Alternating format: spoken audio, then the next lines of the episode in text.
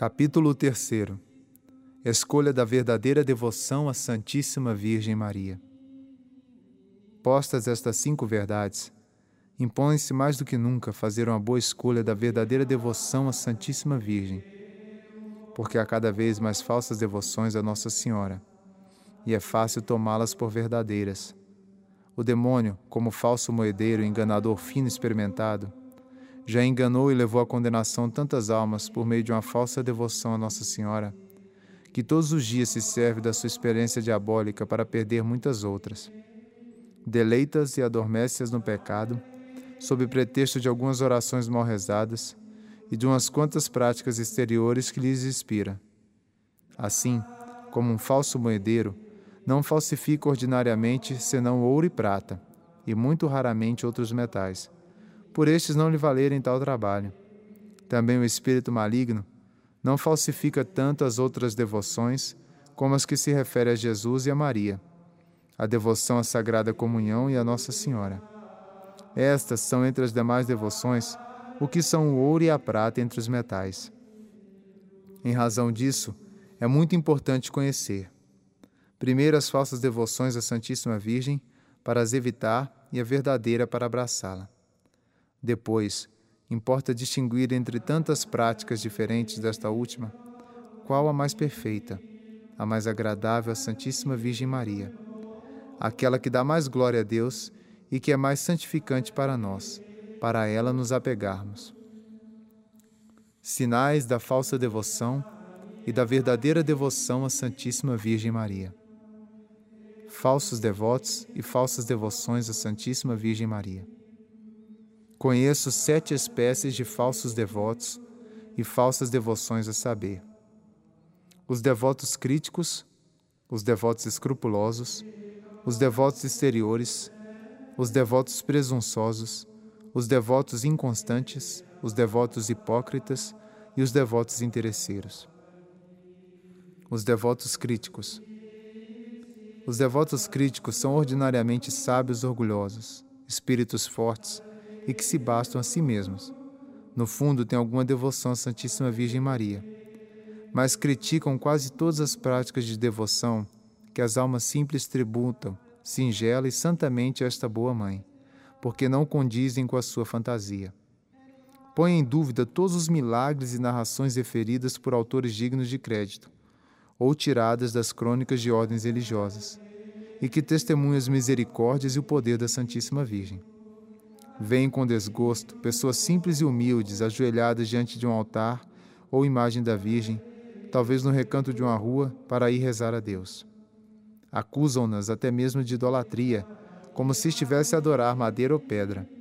Dizem quanto a si, não gostam dessas devoções exteriores e que não são tão fracos de espíritos que vão acreditar em tantos contos e historietas que correm a respeito da Santíssima Virgem quando lhes refere os louvores admiráveis que os santos padres tecem a Nossa Senhora, ou respondem que isso é exagero, ou explicam erradamente as suas palavras.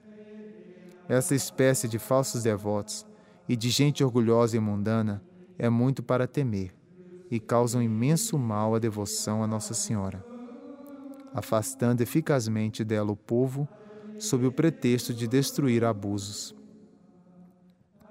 os devotos escrupulosos. Os devotos escrupulosos são pessoas que temem desonrar o filho honrando a mãe, rebaixar um ao elevar a outra.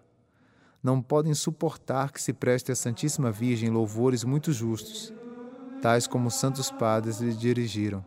Não toleram, senão contrariados, que haja mais pessoas de joelhos diante de um altar de Maria que diante do Santíssimo Sacramento como se uma coisa fosse contrária à outra, como se aqueles que rezam a Nossa Senhora não rezassem a Jesus Cristo por meio dela. Não quero que se fale tantas vezes da Santíssima Virgem, nem que a ela nos dirijamos tão frequentemente. Eis algumas frases que lhe são habituais. Para que servem tantos terços, tantas confrarias e devoções externas à Santíssima Virgem? Há muita ignorância nisto tudo. Faz-se da religião uma palhaçada. Fale-me dos que têm devoção a Jesus Cristo. Frequentemente, pronunciam este santo nome sem a devida reverência, sem descobrir a cabeça, digo entre parênteses. É preciso pregar Jesus Cristo, eis a doutrina sólida. Isto que dizem é verdadeiro em um certo sentido, mas quanto à aplicação que disso fazem, para impedir a devoção à Santíssima Virgem é muito perigoso. Trata-se de uma cilada do inimigo sob pretexto de um bem maior. Pois nunca se honra mais a Jesus Cristo do que quando se honra muito a Santíssima Virgem. A razão é simples. Só honramos a Virgem no intuito de honrar mais perfeitamente a Jesus Cristo, indo a ela apenas como ao caminho que leva ao fim almejado que é Jesus. A Santa Igreja, com o Espírito Santo, bendiz em primeiro lugar a Virgem e só depois Jesus Cristo. Bendita sois vós entre as mulheres, e bendito é o fruto do vosso ventre, Jesus. Não é que Maria seja mais que Jesus ou igual a ele, dizê-lo seria uma heresia intolerável. Mas para mais perfeitamente bendizer Jesus Cristo, é preciso louvar antes a Virgem Maria. Digamos, pois, com todos os verdadeiros devotos da Santíssima Virgem e contra esses falsos devotos escrupulosos: Ó Maria, bendita sois vós entre as mulheres, e bendito é o fruto do vosso ventre, Jesus. Os devotos exteriores. Os devotos exteriores são pessoas que fazem consistir toda a devoção à Santíssima Virgem em práticas externas. Ficam apenas na exterioridade desta devoção por lhes faltar espírito interior. Rezarão muitos terços às pressas. Ouvirão muitas missas sem atenção. Irão sem devoção às procissões. Entrarão em todas as confrarias de Nossa Senhora sem mudar de vida, sem fazer violência às suas paixões nem imitar as virtudes desta Virgem perfeitíssima. Só apreciam o que há de sensível na devoção, sem atender ao que tem de sólido. Se não experimentam prazer sensível nas suas práticas, julgam que já não fazem nada, desorientam-se, abandonam tudo ou fazem as coisas precipitadamente. O mundo está cheio desta espécie de devotos exteriores, e não há ninguém como eles para criticar as almas de oração. Estas aplicam-se ao interior, por ser o essencial, sem todavia desprezar a modéstia exterior, que acompanha sempre a verdadeira devoção. Os devotos presunçosos. Os devotos presunçosos são pecadores entregues às suas más paixões, ou amigos do mundo. Sob o belo nome de cristãos e devotos da Santíssima Virgem, escondem ou orgulho ou avareza, ou a impureza ou a embriaguez, ou a cólera ou a blasfêmia, ou a maledicência ou a injustiça. Dormem em paz nos seus maus hábitos, sem se esforçar muito para os corrigir, sob o pretexto de que são devotos de Nossa Senhora. Dizem para consigo mesmo que Deus lhes perdoará, que não hão de morrer sem confissão e não serão condenados porque rezam o terço, porque jejuam aos sábados e pertencem à confraria do Santo Rosário ou do Escapulário, ou às suas congregações, ou porque trazem o hábito ou a cadeia da Santíssima Virgem. Se alguém lhes diz que a sua devoção não passa de ilusão do demônio e de perniciosa presunção capaz de os condenar, não querem acreditar.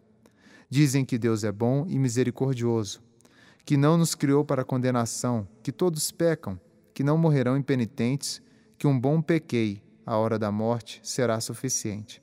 E para mais, são devotos de Nossa Senhora, usam escapulário, rezam diariamente, sem falha e sem vaidade, sete Pai Nossos e sete Ave Marias em sua honra, e às vezes até rezam o terço o ofício da Santíssima Virgem, e até jejuam. Para confirmar o que dizem, e para ainda mais se cegarem, citam algumas histórias que ouviram ou leram em algum livro, histórias verdadeiras ou falsas, isso pouco importa. Nestas, se conta como pessoas mortas em pecado mortal, sem confissão, foram ressuscitadas para se confessarem porque durante a vida tinham recitado orações ou praticado alguns atos de devoção à Santíssima Virgem. Ou ainda, como a alma ficou miraculosamente no corpo até a confissão, ou obteve de Deus contrição e perdão dos seus pecados no momento da morte, pela misericórdia da Virgem, sendo assim salva. E estes falsos devotos esperam o mesmo.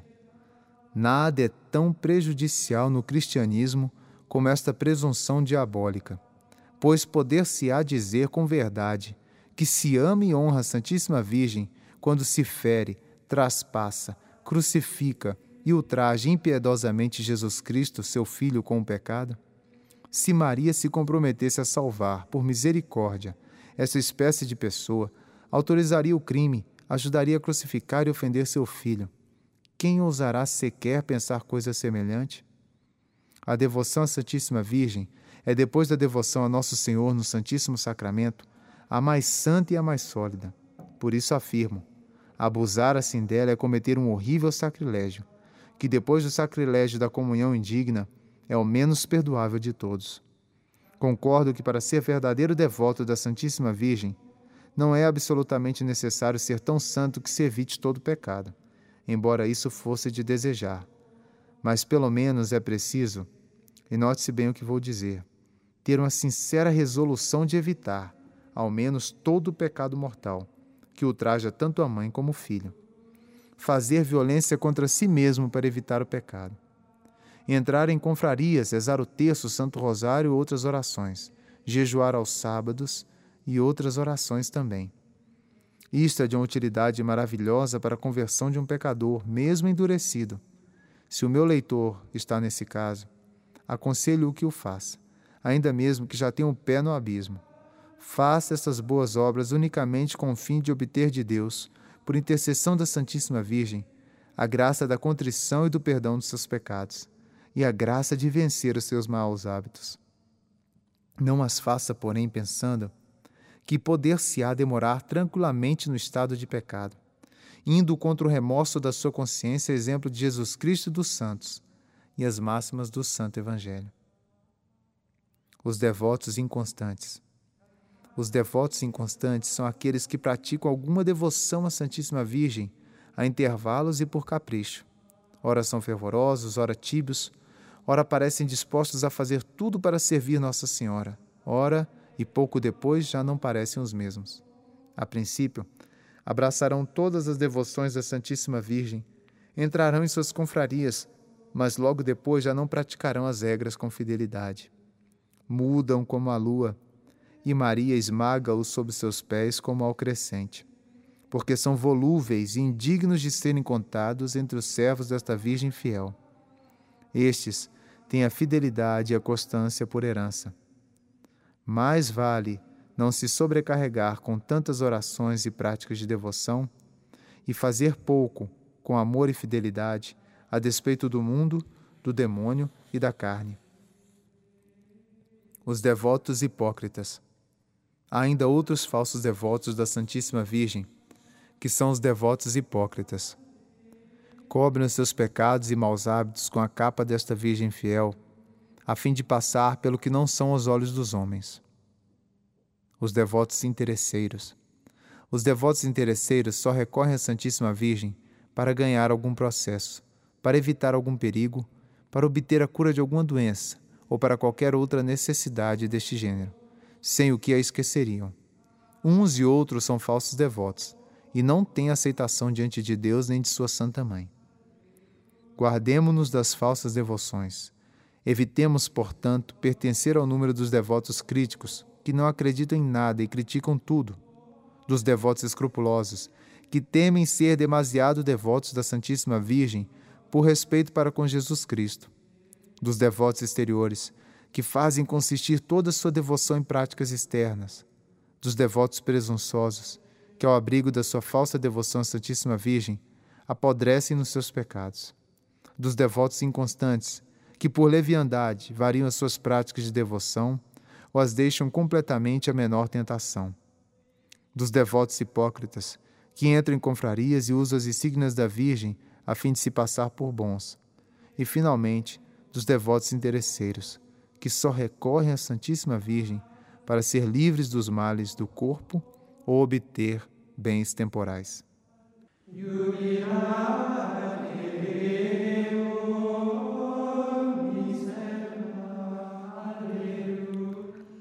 a verdadeira devoção à Santíssima Virgem.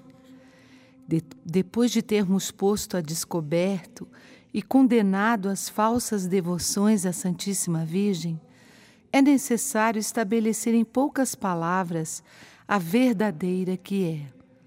Interior, terna, santa, constante, desinteressada. A verdadeira devoção à Santíssima Virgem é, em primeiro lugar, interior, quer dizer, parte do espírito e do coração. Provém da estima que se tem à Santíssima Virgem, da alta ideia que se forma das suas grandezas e do amor que se lhe consagra. A verdadeira devoção eterna, isto é, cheia de confiança na Virgem Santíssima, como é a de um filho na sua boa mãe, faz com que uma alma recorra a Maria em todas as necessidades do corpo e do espírito, com muita simplicidade, confiança e ternura. A alma implora o auxílio desta terna mãe em todo tempo, lugar e circunstância. Nas dúvidas para ser esclarecida, nos desvios para ser reencaminhada, nas tentações para ser sustentada, nas fraquezas para ser fortificada, nas quedas para ser reerguida, nos desânimos para ser encorajada, nos escrúpulos para ser livre deles, nas cruzes, trabalhos e reveses da vida para ser consolada. Numa palavra, em todos os males físicos ou espirituais, Maria o seu socorro habitual, não receando ela importunar esta boa mãe, nem desagradar a Jesus Cristo. A verdadeira devoção à Santíssima Virgem é santa, isto é, leva a alma a evitar o pecado e a imitar as virtudes de Maria, particularmente a sua profunda humildade, a sua fé viva, a sua obediência cega, a sua contínua oração, a sua mortificação universal, a sua pureza divina, a sua ardente caridade, a sua paciência heróica, a sua doçura angélica e a sua sabedoria divina. Estas são as dez principais virtudes da Santíssima Virgem. Em quarto lugar, a devoção verdadeira é constante, fortalece a alma no bem, levando-a a não abandonar com facilidade os seus exercícios de devoção, torna-a corajosa em opor-se ao mundo com as suas modas e máximas, à carne com seus aborrecimentos e paixões, e ao demônio com suas tentações. De modo que uma pessoa verdadeiramente devota da Santíssima Virgem não é volúvel, melancólica, escrupulosa nem receosa. Não quer isto dizer que não caia ou que não mude algumas vezes na sensibilidade da sua devoção. Mas se cai, estende a mão à sua boa mãe e levanta-se.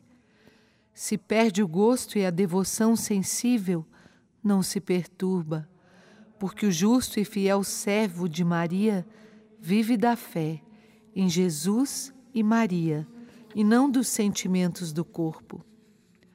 Finalmente, a verdadeira devoção à Santíssima Virgem é desinteressada, pois inspira a alma que não se busque a si mesma, mas só a Deus em sua Santa Mãe. O verdadeiro devoto de Maria não serve esta augusta rainha por espírito de lucro ou de interesse, mas unicamente porque ela merece ser servida e Deus nela. Não ama Maria propriamente porque recebe ou espera dela algum bem, mas sim porque ela é amável. É por isso que a ama e serve tão fielmente nos desgostos e securas, como nas doçuras e no fervor sensível. Ama-a tanto no Calvário como nas bodas de Caná. Oh, como é agradável e preciosa aos olhos de Deus e de sua Santa Mãe uma tal alma, que não se busca a si mesma nos serviços que lhe presta. Mas como é raro encontrá-la presentemente, foi com o intuito de que não seja tão rara que peguei na pena e escrevi o que tenho ensinado com fruto, em público e em particular, nas minhas missões durante muitos anos. Muito já se disse acerca da Santíssima Virgem, mas muito mais me resta dizer, e infinitamente mais será o que hei de omitir por ignorância, insuficiência ou falta de tempo no desígnio que tenho de formar um verdadeiro devoto de Maria e um verdadeiro discípulo de Jesus Cristo. Oh, como seria bem empregado o meu trabalho se este pequeno escrito caísse nas mãos de uma alma bem-nascida, nascida de Deus e de Maria, não do sangue ou da vontade da carne, nem da vontade do homem. E se este livrinho lhe revelasse e inspirasse, pela graça do Espírito Santo, a excelência e o valor da verdadeira e sólida devoção à Santíssima Virgem que vou descrever. Se eu soubesse que meu sangue criminoso podia servir para fazer entrar no coração as verdades que escrevo em honra de minha querida mãe e soberana rainha, de quem sou o último dos filhos e dos escravos, servir-me-ia dele em vez de tinta para escrever as letras. Tenho esperança de encontrar almas boas que, pela sua fidelidade à prática que ensino, compensarão a minha querida mãe e senhora pelas perdas que a minha ingratidão e infidelidade lhe tem causado. Sinto-me, mais do que nunca, animado a crer e a esperar em tudo aquilo que trago profundamente gravado no coração. E já há muitos anos peço a Deus que mais cedo ou mais tarde a Santíssima Virgem terá um número nunca igualado de filhos, servos e escravos de amor, e que por este meio Jesus Cristo, meu Mestre muito amado, reinará nos corações como nunca. Prevejo que muitos animais frementes virão em fúria para rasgar com seus dentes diabólicos este pequeno escrito e aquele de quem o Espírito Santo se serviu para o compor. Ou pelo menos procurarão envolver este livrinho nas trevas e no silêncio de uma arca, a fim de que não apareça. Atacarão mesmo e perseguirão aqueles que o lerem e puserem em prática. Mas que importa? Tanto melhor. Esta visão anima-me e faz-me esperar um grande êxito. Isto é, um grande esquadrão de bravos e valorosos soldados de Jesus e Maria, de ambos os sexos, que combaterão o mundo, o demônio e a natureza corrompida, nos tempos perigosos que mais do que nunca se aproximam. Aquele que lê entenda, quem puder compreender, compreenda. Mateus 19, 12. As práticas da verdadeira devoção à Santíssima Virgem. São muitas as práticas interiores da verdadeira devoção à Santíssima Virgem. Eis em resumo as principais: honrá-la como digna Mãe de Deus, com o culto de perdulia, ou seja, estimá-la acima de todos os outros santos, como sendo obra-prima da graça e a primeira depois de Jesus Cristo, verdadeiro Deus e verdadeiro homem. Meditar suas virtudes, privilégios e ações. Contemplar as suas grandezas. Dirigir-lhe atos de amor, de louvor e de reconhecimento, invocá-la com todo o coração, oferecer-se e unir-se a ela, fazer as suas ações com o fim de lhe agradar, começar, continuar e terminar todas as ações por ela, nela, com ela e para ela, a fim de as fazer por Jesus Cristo, em Jesus Cristo, com e para Jesus Cristo, nosso último fim. Mais adiante explicaremos esta última prática. A verdadeira devoção à Santíssima Virgem tem igualmente várias práticas exteriores, sendo as principais.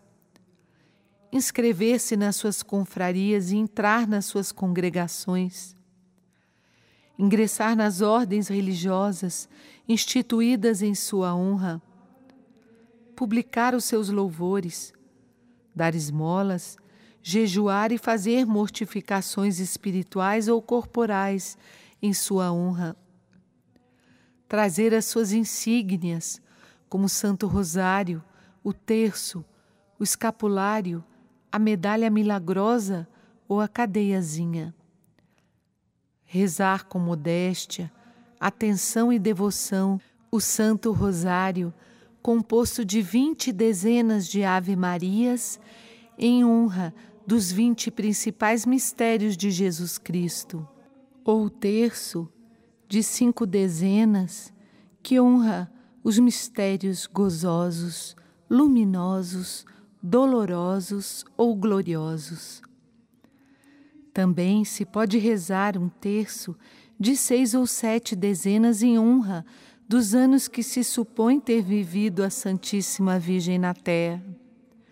Ou ainda a coroinha de Nossa Senhora, composta de três Pai Nossos e doze Ave-Marias, em honra da sua coroa de doze estrelas ou privilégios Igualmente se pode rezar o ofício da Santíssima Virgem, tão universalmente aceito e recitado na Igreja, ou o pequeno saltério de Nossa Senhora, composto por São Boaventura em sua honra e que é tão terno e devoto que não se pode rezar sem comoção.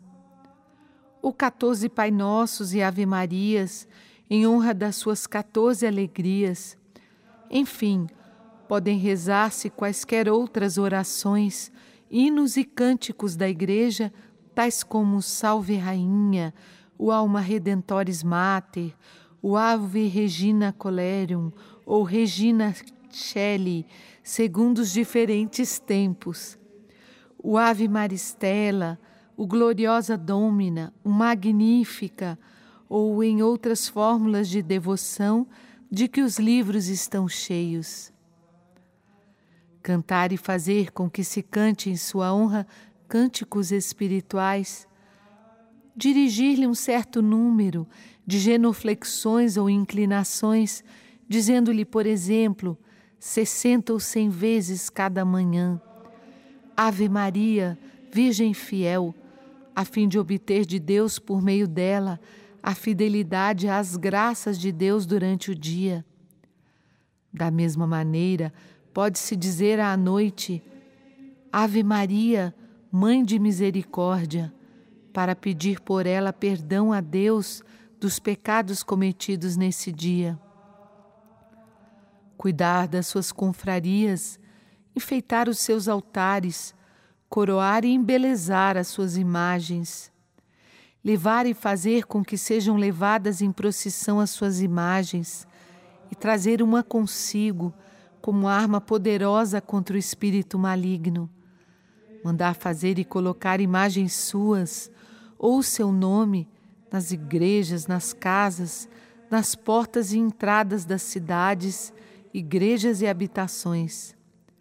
Consagrar-se a ela de uma maneira especial e solene.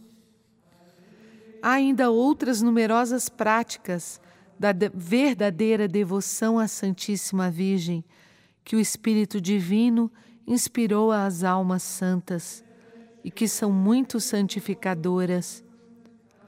Podem ser lidas por extenso em Paraíso Aberto, a Filágia, composto pelo reverendíssimo Padre Paul Berry, da Companhia de Jesus.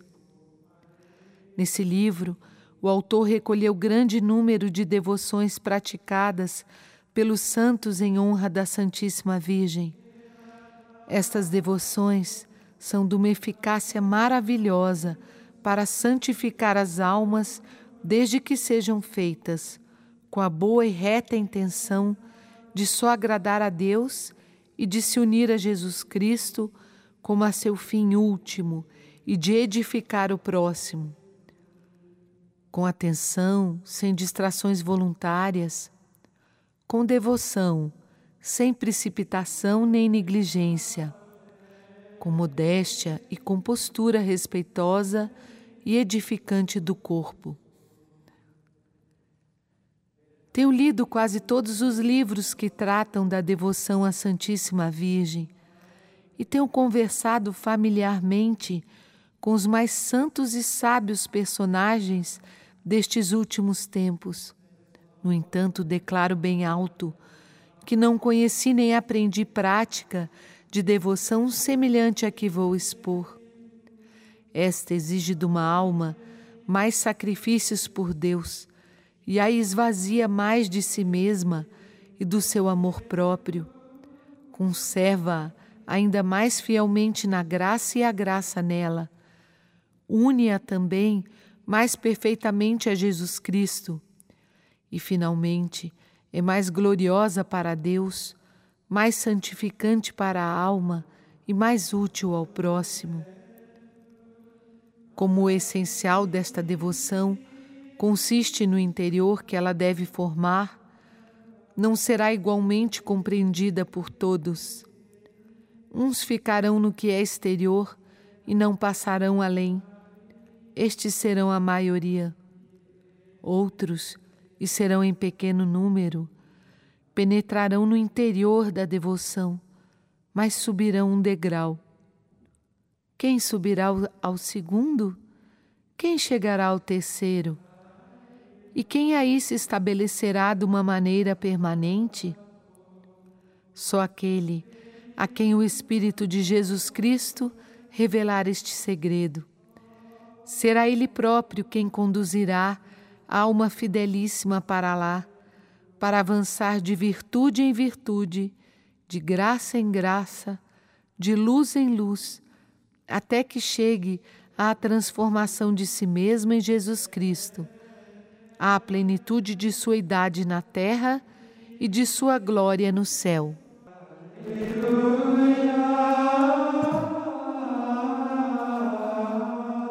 Capítulo 4 Natureza da perfeita devoção à Santíssima Virgem Maria.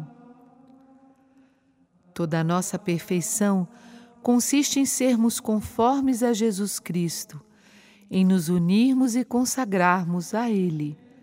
Por isso, a mais perfeita de todas as devoções é, indubitavelmente, aquela que nos conforma, nos une e nos consagra mais perfeitamente a Jesus Cristo. Ora, de todas as criaturas, Maria é a mais conforme a Ele. Por conseguinte, a devoção, dentre todas as demais, melhor consagre e assemelhe uma alma a Nosso Senhor é a devoção à Santíssima Virgem, Sua Santa Mãe. E quanto mais uma alma for consagrada a Maria, tanto mais o será Jesus Cristo. É por isso que a perfeita consagração a Jesus Cristo não é mais que uma perfeita e inteira consagração da alma à Santíssima Virgem.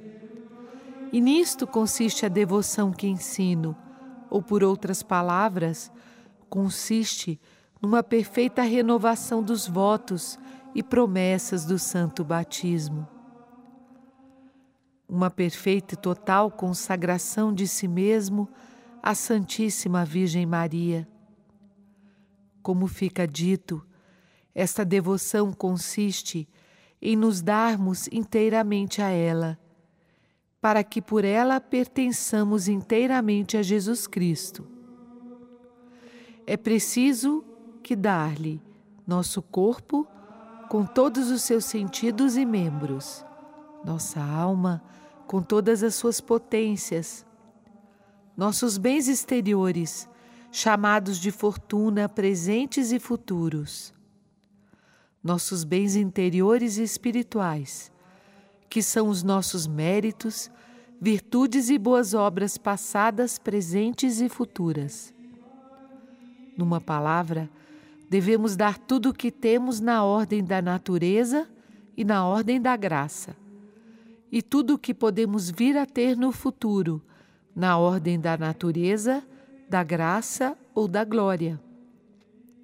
E isto sem excetuarmos nada, nem um centavo, nem um cabelo ou a menor boa ação. E por toda a eternidade, sem pretendermos esperar outra recompensa pelo nosso oferecimento e serviços, além da honra de pertencer a Jesus Cristo, por ela e nela, ainda que esta amável Senhora não fosse, como é sempre, a mais liberal e agradecida de todas as criaturas. É preciso notar neste ponto que há dois aspectos nas boas obras que fazemos, a saber, a satisfação e o mérito, ou para melhor dizer, o valor satisfatório ou impetratório e o valor meritório. O valor satisfatório ou impetratório de uma boa ação consiste em satisfazer a pena devida pelo pecado ou em alcançar uma nova graça. O valor meritório ou mérito consiste em uma boa ação merecer a graça e a glória eterna. Ora, nesta consagração de nós mesmos à Santíssima Virgem, damos-lhe todo o valor satisfatório ou impetratório e o valor meritório, ou seja, as satisfações e os méritos de todas as nossas boas obras. Damos-lhe os nossos méritos as graças e virtudes, não para comunicá-los a outrem, mas para que, como depois diremos, ela nos conserve, aumente e aperfeiçoe.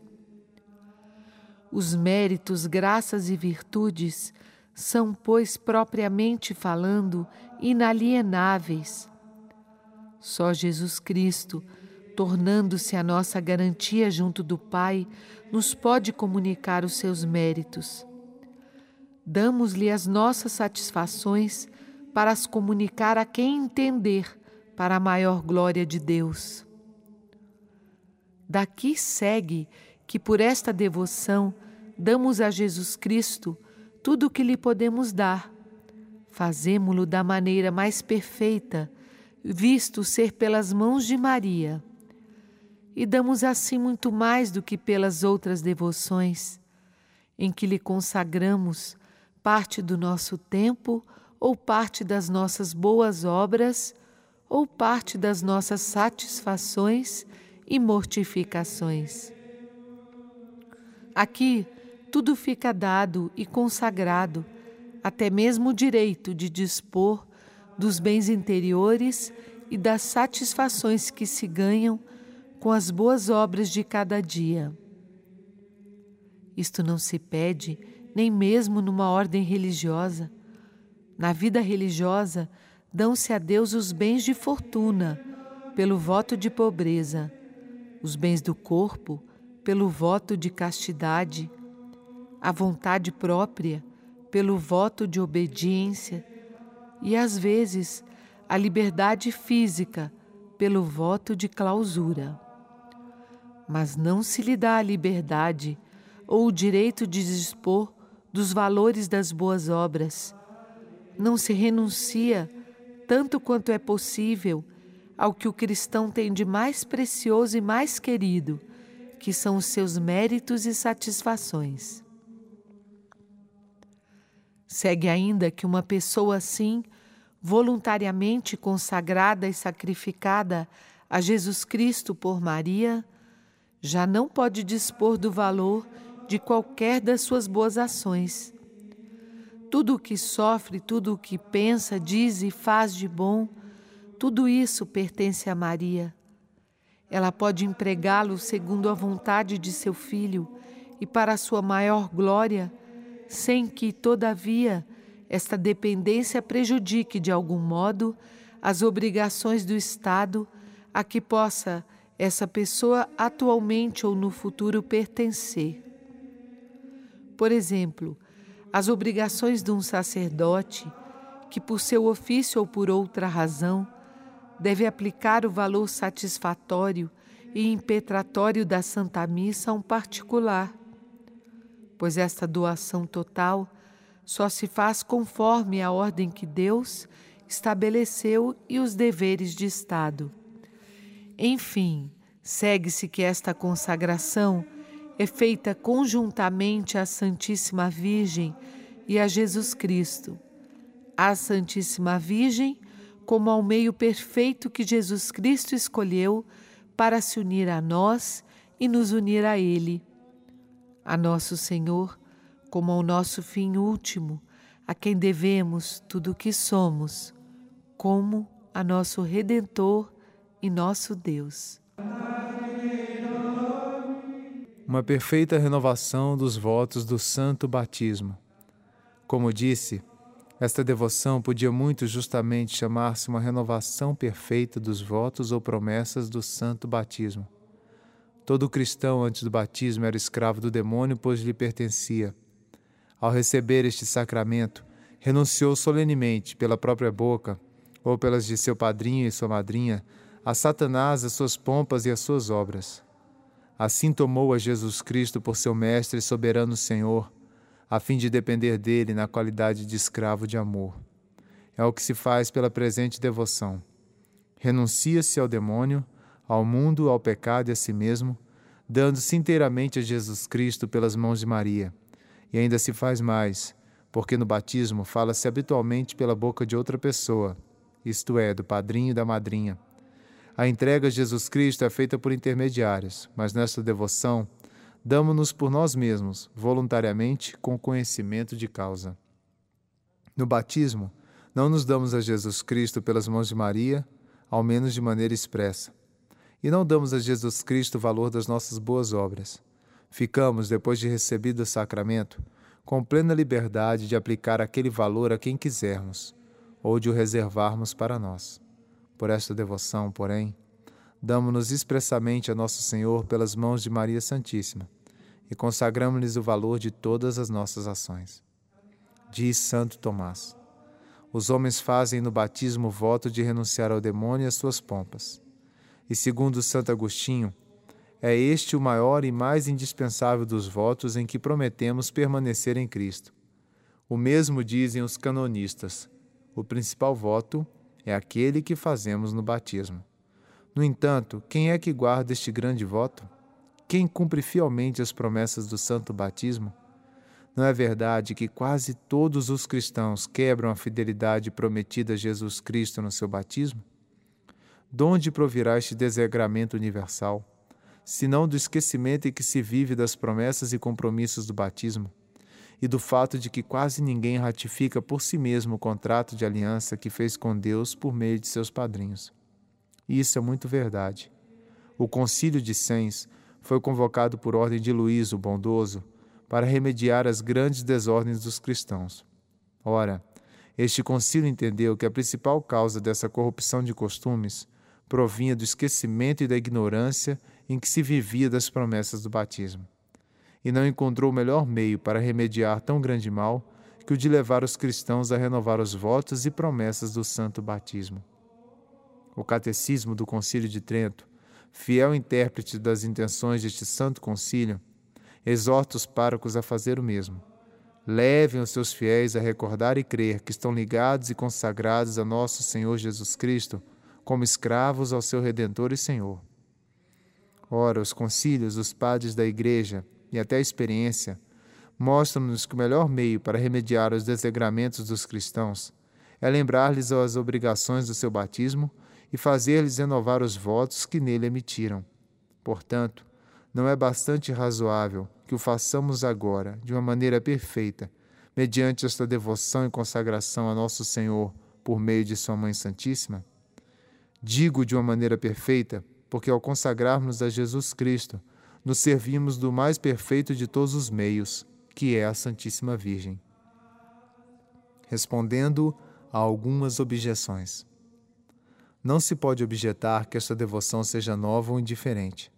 Não é nova, pois os concílios, os padres e vários outros autores antigos e modernos falam desta devoção a Nossa Senhora ou renovação dos votos do batismo, como de coisa praticada antigamente e que aconselham a todos os cristãos.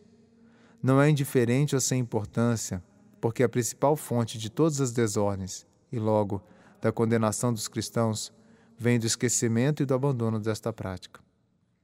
Poderá alguém dizer que esta devoção, fazendo-nos dar a Nosso Senhor pelas mãos da Santíssima Virgem o valor de todas as nossas boas obras, orações, mortificações e esmolas, nos impossibilita de socorrer as almas de nossos parentes, amigos e benfeitores? Em primeiro lugar, respondo que não é de crer que os nossos amigos, parentes ou benfeitores sejam prejudicados pelo fato de nos termos dedicado e consagrado sem reservas ao serviço de nosso Senhor e de Sua Santa Mãe. Pensá-lo seria fazer uma injúria ao poder e à bondade de Jesus e Maria, que saberão muito bem socorrer os nossos parentes, amigos e benfeitores com o nosso pequeno tesouro espiritual ou por outros meios. Em segundo lugar, esta prática não impede que se reze pelos outros, quer sejam vivos ou mortos, embora a aplicação de nossas boas obras dependa da vontade da Santíssima Virgem. Mas, pelo contrário, levar-nos a orar com mais confiança, precisamente como uma pessoa rica que tivesse entregado toda a sua fortuna a um grande príncipe para o honrar melhor. Suplicaria com mais confiança a este príncipe que desse esmola a alguns dos seus amigos que lhe a pedisse. Daria até prazer ao príncipe por proporcionar-lhes assim ocasião de mostrar seu reconhecimento para com a pessoa que se despojou para o revestir e que se fez pobre para o honrar. O mesmo se deve dizer de Nosso Senhor e da Santíssima Virgem: nunca se deixarão vencer em gratidão. Dirá talvez outro: se dou à Santíssima Virgem todo o valor das minhas ações, para que o aplique a quem quiser, será talvez preciso que sofra muito tempo no purgatório. Esta objeção que nasce do amor próprio e da ignorância acerca da liberalidade de Deus e da Virgem, destrói-se por si mesma. Uma alma fervorosa e generosa que preza mais os interesses de Deus que os seus, que dá a Deus sem reservas tudo o que tem, sem poder dar mais, que só anseia pela glória e pelo reino de Jesus por Maria, que se sacrifica inteiramente para o conseguir, essa alma generosa e liberal, haverá de ser castigada no outro mundo por ter sido mais liberal e mais desinteressada do que as outras? De modo algum. É para com essa alma, como veremos mais adiante, que nosso Senhor e Sua Santa Mãe são mais liberais neste mundo e no outro, na ordem da natureza, da graça e da glória. É necessário vermos agora, o mais brevemente possível, os motivos que nos devem tornar recomendável esta devoção os maravilhosos efeitos que produz nas almas fiéis e as suas práticas.